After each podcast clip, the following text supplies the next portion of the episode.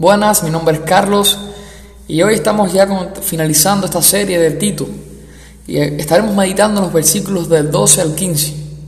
Es decir, estaremos en Tito capítulo 3, versículos del 12 al 15.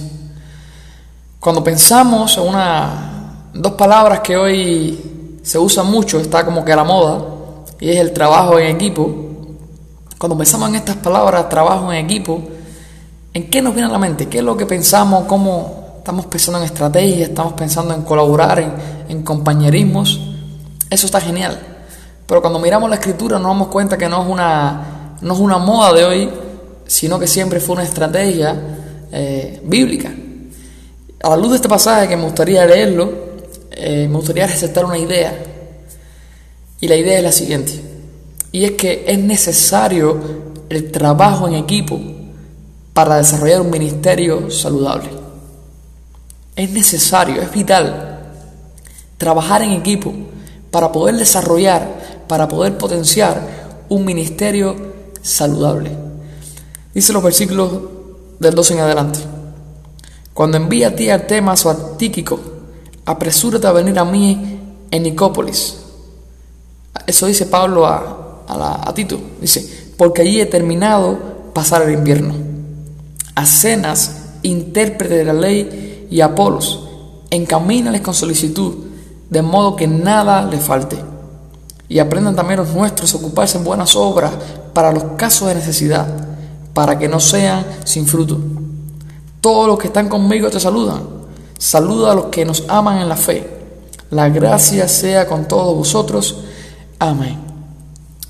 Es increíble cómo esta carta está muy intencionada en desarrollar un ministerio saludable, en cómo hacer avanzar la iglesia, cómo hacer progresar la iglesia. Y eso lo hemos visto desde el primer mensaje, es decir, desde el primer episodio hemos estado hablando que tanto un liderazgo idóneo para la iglesia como la iglesia necesita también cuidarse y estar la percibida de un liderazgo nocivo. Y cómo la palabra de Dios y el Evangelio debe afectar cada área de la vida del creyente, pero también de la esfera de la iglesia, en los jóvenes, las mujeres, los jóvenes, los adultos, en todas las áreas. Necesitamos ser afectados por la palabra de Dios. Así que esta es una carta, está incluida en las cartas pastorales y es sumamente intencional en cuanto al ministerio, en, cómo desarrollar y cómo avanzar y progresar un ministerio saludable, un ministerio realmente que progrese, un ministerio de impacto. Entonces, es sumamente importante tener concebir el trabajo en equipo, no funcionar aislados, sino interconectados. Y repito una vez más la idea que me gustaría resaltar a la luz de este pasaje, que tal vez muchos pudieran decir, bueno, son instrucciones personales de Pablo al final, que no tienen nada que decirnos a, nosotros, pero si prestamos un poco de atención y profundizamos un poco, nos daremos cuenta lo vital y, la, y lo necesario que transmite esta idea que enseña este pasaje esta pequeña porción. Y la idea es la siguiente, y es que es necesario trabajar en equipo para desarrollar un ministerio saludable. ¿Por qué? Porque el trabajo en equipo permitirá, en primer lugar, contar con un refuerzo para el ministerio. Si vemos el verso 12, nos damos cuenta que, que Pablo tenía en mente, había pensado en dos personas, tanto en Artemas como en Tíquico, para enviárselo a Creta. Enviarlos a Creta, tal vez uno de los dos eh, para enviarlos a, a, Creta, que estuvieran con Tito, y, y, así de esa manera él pudiera apresurarse y que pudiera, Tito pudiera pasar el invierno con Pablo. Es decir, que cuando trabajamos en equipo, cuando pensamos en equipo, esto, esto nos permite y nos da la oportunidad de contar con un refuerzo para el ministerio. ¿Cuántas veces muchos de ustedes, pastores, no nos hemos sentido solos en el ministerio? Hemos necesitado un consejo, hemos necesitado que alguien predique por nosotros, que alguien nos ayude a tomar una decisión y sin embargo nos encontramos solos.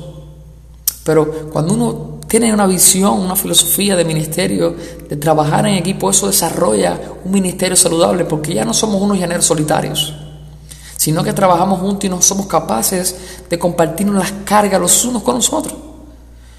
Y eso es precisamente lo que Pablo tenía en mente cuando le instruye esto a, Tito.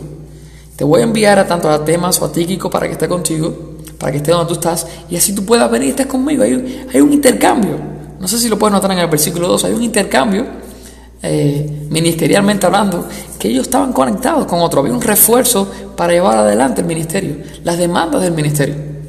Por gusto no en los versículos del 5 al 9 de, este mismo, de esta misma carta, en el capítulo 1, cuál era la encomienda que tenía que hacer el Tito para eh, echar adelante, organizar la iglesia y avanzar la iglesia y el ministerio en Creta, precisamente establecer ancianos en cada ciudad. Habla en plural, no está hablando de una sola persona. Hoy en día tenemos una filosofía de liderazgo un poco centralizada que no comparte el ministerio con otros, pero eso no es ni bíblico ni saludable. Le damos gracias a Dios porque nuestra iglesia tenemos la bendición de contar con un equipo de pastores, aparte de los más líderes de toda la iglesia, y es maravilloso ver cómo uno puede contar con otros, tanto en consejería como en animarnos, como en el mismo trabajo ministerial. Así que cuando uno trabaja en equipo, eso en primer lugar nos permite contar con un refuerzo para el ministerio. No estamos solos, ya no más llaneros solitarios, sino juntos. Como una frase que un día escuché, los creyentes son como los copos de nieve. Uno solo no hace eh, gran impacto, pero muchos unidos son capaces de parar el tráfico. Es interesante esto. En segundo lugar, lo segundo que nos permite el trabajo en equipo y de esa manera desarrollar un ministerio saludable es que nos permite potenciar a otros en sus ministerios. Nos da la oportunidad de potenciarnos los unos a los otros en nuestros ministerios, en sus ministerios. Porque vemos los versículos del 13 al 14 y estamos viendo cómo él tenía que encaminar, y aquí tiene toda esta palabra, encamínales, tiene toda la, la implicación de ayudarlo tanto en lo que él necesite, económicamente, en ayudarle, en, ayudarlo a que ellos pudieran seguir. Y nada, miren interesante. Estamos viendo en Cenas y en Apolos. Ambos eran intérpretes de la ley, ambos eran personas versadas en la ley. Así que había un intercambio y se estaban potenciando unos a otros. Y podemos pensar en esto y resumir lo que podemos potenciarnos a unos a otros y potenciar a otros en su ministerio, tanto materialmente como en capacitación, en algún tipo de entrenamiento. Así que Tito tenía la encomienda y su iglesia de, de encaminar, eh, de ayudar tanto económicamente a estas personas, como ellos también tenían la oportunidad de poder ayudar en algún tipo de entrenamiento, porque nada más y nada menos que eran intérpretes de la ley. Miren a Cenas y Apolo y nos damos cuenta, si leemos en Hechos de los Apóstoles y en Corintios, como esta gente eran líderes con un potencial tremendo, pero necesitaron de otros. A veces nos encontramos con alguien con mucho potencial, pero no tiene la economía tal vez para echar adelante ese potencial. Una iglesia, un ministerio. Igual, otras personas pueden tener los recursos, local, y alguien pudiera venir y darle cierto entrenamiento. Es por eso que hay una pregunta pensando en esto de cómo potenciarnos los unos a los otros en nuestros ministerios. Y es cómo podemos potenciarnos. ¿Qué maneras podemos encontrar después potenciarnos los unos a los otros? Porque eso lo permite cuando hay una visión de trabajo en equipo. Nos ayuda a potenciar a otros en sus ministerios. ¿Qué le puedo dar a, este? ¿Qué le puedo dar al otro hermano? Una oportunidad de ministerio. ¿Cómo hacerlo? Te puedo ayudar en oración, en economía, en junto, en, hay un intercambio, hay una interconexión. Y aprovechamos las fortalezas de cada uno. En tercer lugar, lo tercero que nos permite el trabajo en equipo es que nos mantiene en contacto con otros que están sirviendo fuera de nuestro contexto. El versículo 15 termina con un saludo. ¿Quién se lo está saludando? Dice, dice Pablo, los que están conmigo te saludan.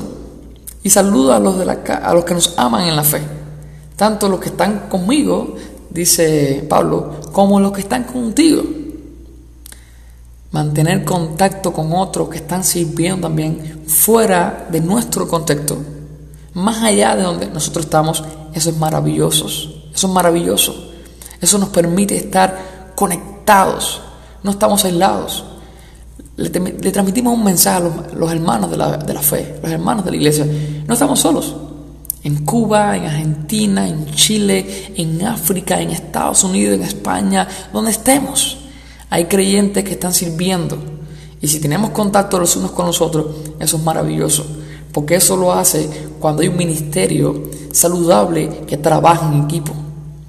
Es decir, cuando trabajamos en equipo y viendo estos últimos textos, estos últimos versos de la, de la carta de Tito, nos damos cuenta que Pablo tenía en mente levantar, y por eso le instruía a Tito, un ministerio saludable. Y para poder progresar, para poder avanzar un ministerio saludable, es necesario el trabajo en equipo. Y eso nos permitirá, en primer lugar, contar con un refuerzo para el ministerio. En segundo lugar, nos permite potenciar a otros en sus ministerios. Y en tercer lugar, nos permite mantener contacto con otros que están sirviendo fuera de nuestro contexto. Termino con esta frase que contiene una gran verdad. Si quieres llegar rápido, ve solo.